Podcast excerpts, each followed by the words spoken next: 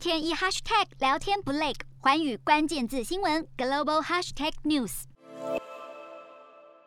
国将在十一月开放多个低风险国家的外籍旅客入境，期望能借此提振国内的经济，为因为疫情停滞的观光业带来生计。但是，国内专家依旧抱持观望的态度，认为旅客的回流不会如预期的快速。泰国旅游业是国家的经济支柱之一，连续两年受到了疫情冲击，使泰国当局不得不在疫苗覆盖率不足的情况之下，选择打开国门。而泰国当局表示，期望能在明年中让旅游业。业恢复到往年的水准，并预计在十二月进一步的解除酒吧、餐馆的禁酒令，为旅客创造更多的观光吸引力。瞄准新南向商机，剖析东南亚发展。我是主播叶思敏，每周五晚间九点记得锁定。看见新东协就在环宇新闻 MOD 五零一中加八五凯播二二二及环宇新闻 YouTube 同步首播。